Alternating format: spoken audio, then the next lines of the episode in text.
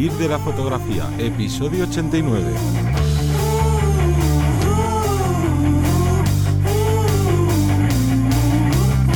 Bienvenido y bienvenida al podcast que te enseña a vivir de tu pasión, es decir, vivir de la fotografía, donde semana tras semana encontrarás todos los referentes sobre el mundo de la fotografía como negocio.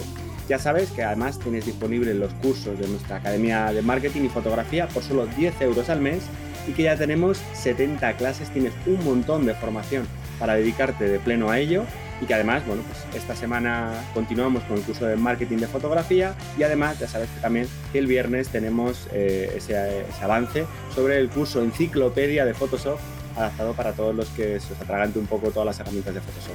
Pero antes me voy a presentar, yo soy José Ruiz y aquí tengo a Johnny Gómez. Muy buenas. Y hoy vamos a hablar de clientes, de clientes que dan problemas y que muchas veces se nos, se nos atragantan. Vamos a ver qué posibilidades tenemos para que no llegara a esa situación qué pasa si realmente tengo un cliente que nos puede dar ese, ese, problema. Cuando hablamos de clientes, no únicamente podemos hablar de clientes a nivel trabajo. Para los que nos estéis escuchando, estoy seguro que habréis tenido pues algún intercambio fotográfico con alguna empresa, con algún particular, con un modelo, con un tal que no se ha llevado a buen puerto, como se suele decir. Hemos tenido un problema ahí y no hemos sabido sobrellevarlo porque no estamos acostumbrados a, a lidiar con ese tipo de situaciones en las que hay un problema muchas veces de comunicación, puede ser un problema incluso de la otra persona, del equipo que hemos hecho, de nuestra propia idea de lo que queríamos hacer frente a lo que la otra persona entendía que íbamos a hacer. Entonces digamos que hay bastantes puntos ahí porque hay que destacar que todo el mundo es nuestro amigo hasta que se demuestre lo contrario. Todo el mundo, incluso con familiares o con amigos más cercanos, todo el mundo es bueno hasta que pues eh, deja de serlo.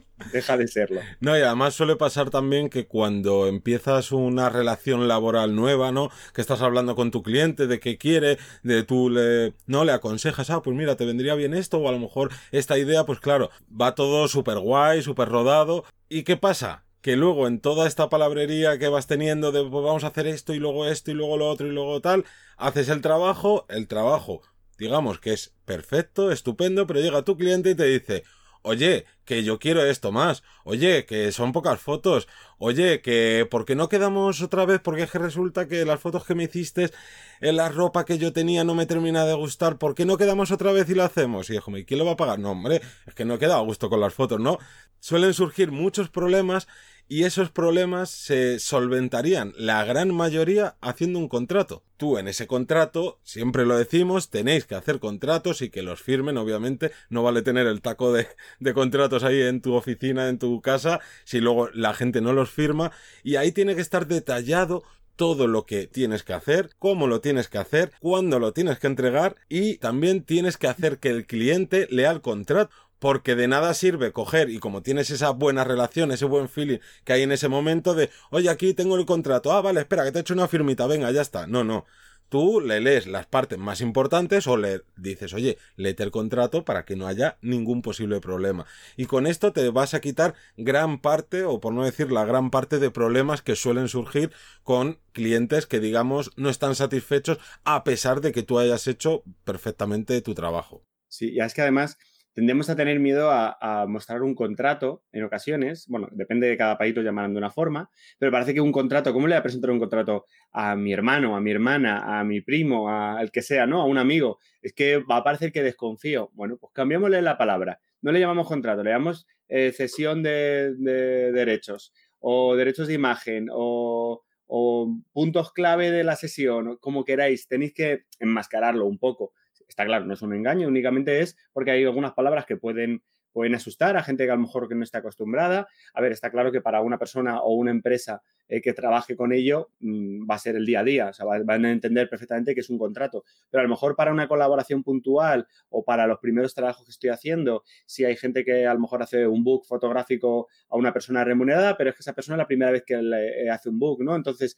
ostras, que firmes un contrato, que raro, si yo te pago y ya está, ¿no? Bueno, pues en todo eso, como digo, hay que darle una vuelta porque no hay que dejar grietas para que ese posible cliente tóxico se, se adhiera a ellas, se agarre a ellas. Entonces, vamos a ver qué posibilidades tenemos en el caso de, que ya tengamos el problema, que no hemos hecho el contrato, como bien dices tú, Johnny, eh, que a lo mejor no hemos dejado claro todas las situaciones. Vamos a ver qué posibilidades tendríamos para enfrentarnos un poco a ello y, que no nos afecte tanto. Que muchas veces al final, repito, no estamos preparados y mentalmente nos llevamos eso a casa y al final estamos ahí con el, con dándole vueltas, rumiándolo y ahí no nos da ningún beneficio.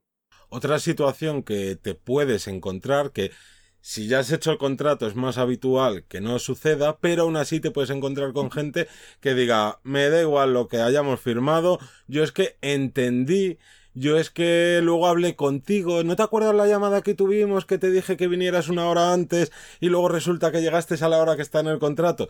Pues cuando te sucede eso, no tienes que entrar en, en discusiones con el cliente ni en, y, bueno, y muchísimo menos en malas palabras hacia él. Tú siempre tienes que mantener la calma porque si tú has hecho el contrato y está firmado, tú tienes las de ganar nadie te va a poder coger y decir, ah, es que este es un idiota porque me dijo que me iba a entregar 20 fotos y me ha entregado 15. Y tú llegas ahí y dices, mira, contrato con tu firma, 15 fotos. Así que, como tú tienes las de ganar, no entres en el conflicto verbal o da igual que no sea verbal, sino por email, porque muchas veces hay gente que se le calienta la boca y, y, al final termina discutiendo y cuando tú terminas discutiendo con tu cliente de malas maneras, pierdes tú siempre vas a perder tú. Sí, sí, generalmente. Además, pensar que hay patrones de personas que por lo que sea, pues tienen. Yo siempre lo intento comparar un poco la frustración que tienen que tener día a día como para comportarse así. Hay gente que lo puede pagar contigo, que lo puede volcar contigo. También, eh, y aquí no hemos destacado, puede ser que nosotros hayamos cometido algún error. O sea, quiere decirse que también hay que ser realistas, pero en este caso estamos hablando de clientes que directamente van de, cabeza a ello. Entonces, hay muchos de esos clientes que van a recurrir o te van a decir que te van a denunciar. Vamos a analizar qué significa te voy a denunciar, ya que si en el contrato que tenemos aparece en caso de litigio, en caso de que haya cualquier tipo de situación, ¿dónde se va a hacer? O sea, por ejemplo, si el cliente es de, otro país o el cliente es de, otra ciudad, que en este caso, en mi caso, nosotros que vivimos en Madrid, en España, pues diríamos, en caso de litigio, eh, se realizará en Madrid significa que si hay cualquier denuncia, tiene que hacerse en Madrid y nosotros nos desplazamos a Madrid a ello. No vaya a ser que lo hagan a propósito para obligarte a desplazarte a otro sitio con unos gastos, con unas costas y demás. Pero es que generalmente eh, hacer un juicio vale un dinero. Parece que no, pero vale dinero. Ya no solo tiempo, que podrás tener más o menos, sino si te tocan el bolsillo es más complicado. Entonces, ¿que te quieren denunciar? Ok, correcto, adelante, que te denuncien. ¿Por qué? Pues porque generalmente repito, todas las tasas, todas las cláusulas, todo lo que hay que realizar es un coste bastante, no tampoco muy elevado, pero sí que supone un desgaste bastante amplio. Y tú por tu cuenta también, eh, una vez que te llega la carta de citación y demás, bueno, puedes contratar a un abogado, puedes gestionarlo desde, ahora hablaremos de ahí, a una asociación, a un bloque que te pueda ayudar, pero en este caso, repito, es muy difícil que te denuncien porque por el, por el trabajo que lleva, por el dinero que lleva, que es muy fácil decirlo, pero hacerlo ya es otra cosa, ya es otro, otro resultado. Entonces, no tengáis miedo en que en el caso de que te os quieran denunciar, vos, vosotros vais a tener que, que quedaros con el original, clave, quedarte con el original y luego eh, yo lo que suelo recomendar es nos quedamos con el original del contrato, hacemos un escaneado y lo mandamos vía email, WhatsApp, lo que queráis. De hecho, a día de hoy también las escrituras por WhatsApp, el escribir por WhatsApp también valdría como una, como una prueba, ¿no? A la hora de, de considerar ciertas pautas, pero bueno, en principio con el mismo contrato nos puede valer. Entonces, eh, cuidado porque, bueno, lo único que pueden vertir sobre nosotros, en este caso, si no pueden denunciarnos, que sería una opinión negativa. Las opiniones negativas bueno, realmente pueden hacer daño si son muchas, pero una sola opinión negativa, por mucha fuerza que tenga, por mucho tal, si yo, he sido profesional y han hablado de mí 50 personas bien, eh, esa opinión negativa se va a sentir eh, absorbida e incluso esas opiniones negativas pueden mm, servir de refuerzo. Yo pongo mi caso, me ha, tocado algún hater debido a mi canal de YouTube o debido a otras cosas, gente que ha entrado eh, a de huello y en la misma comunidad ha salido a la defensa ha salido, pues incluso gente que te haya contratado, directamente decir, no, no, si esta persona es muy buena, si esta persona ha trabajado muy bien, tal.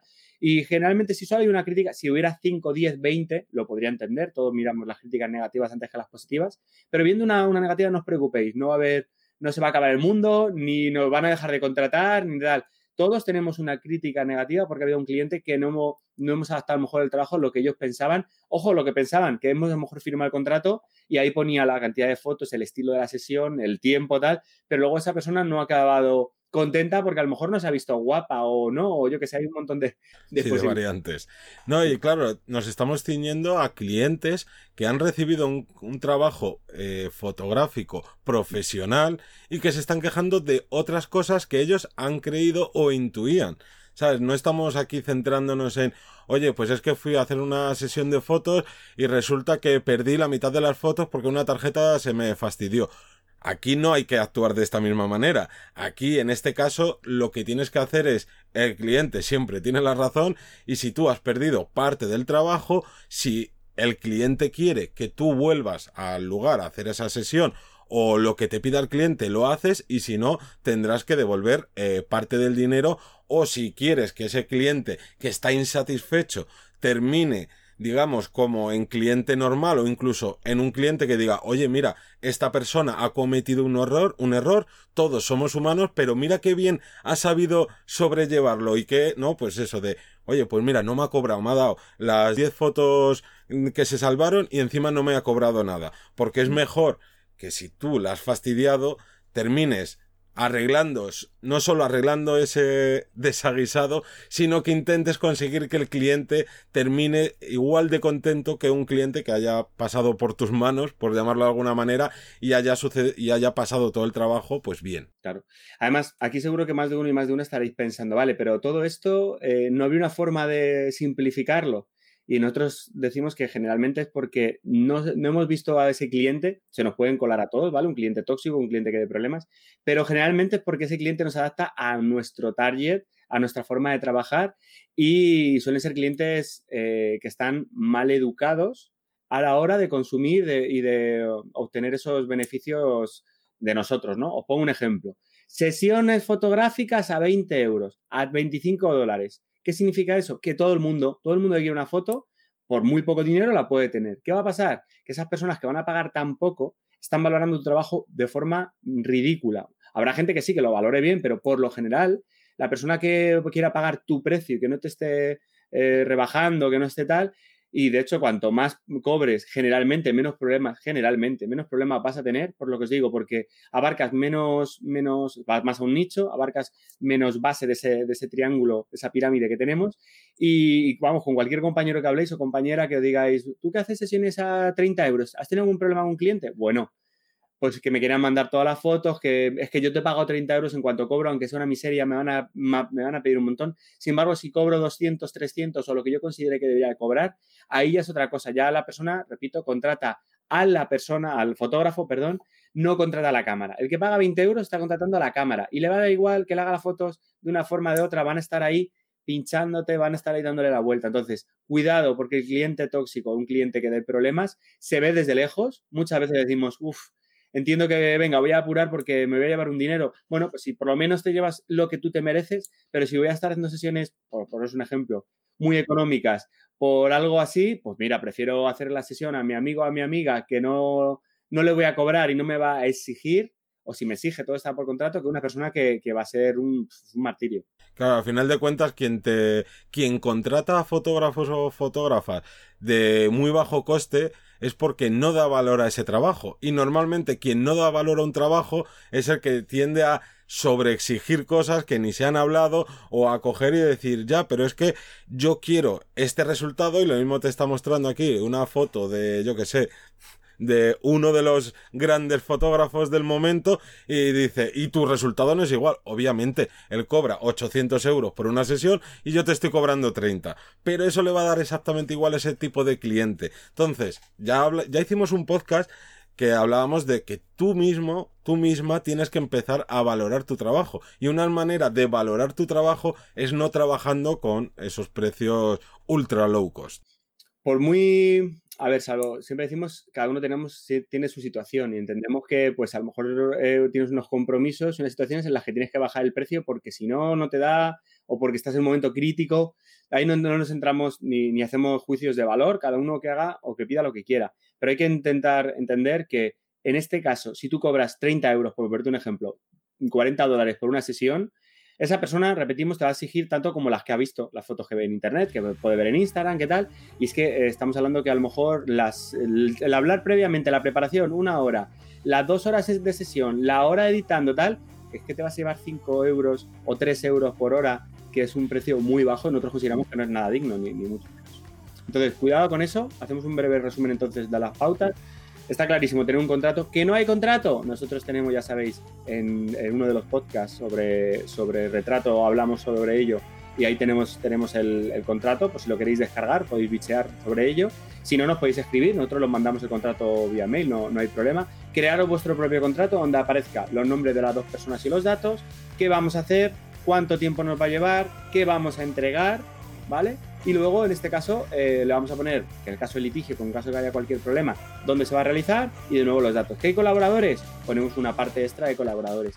¿Que queremos añadir algo en la propia sesión? Bueno, pues ponemos un apartado de extras y en la sesión lo escribimos, lo podemos escribir a boli, no pasa nada, mientras que eso se queda el original, luego lo escaneemos, no hay ningún problema.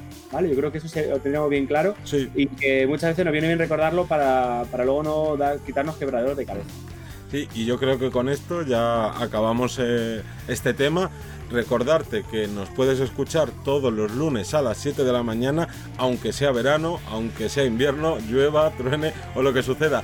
Todos los lunes a las 7 de la mañana nos tienes ahí y si quieres eh, aprender todavía más, ya sea sobre marketing o fotografía, te recuerdo que puedes acceder a la plataforma de más de 70 vídeos por solo 10 euros al mes. Y con esto dicho, me, bueno, me despido, no, nos despedimos hasta la próxima semana. Adiós.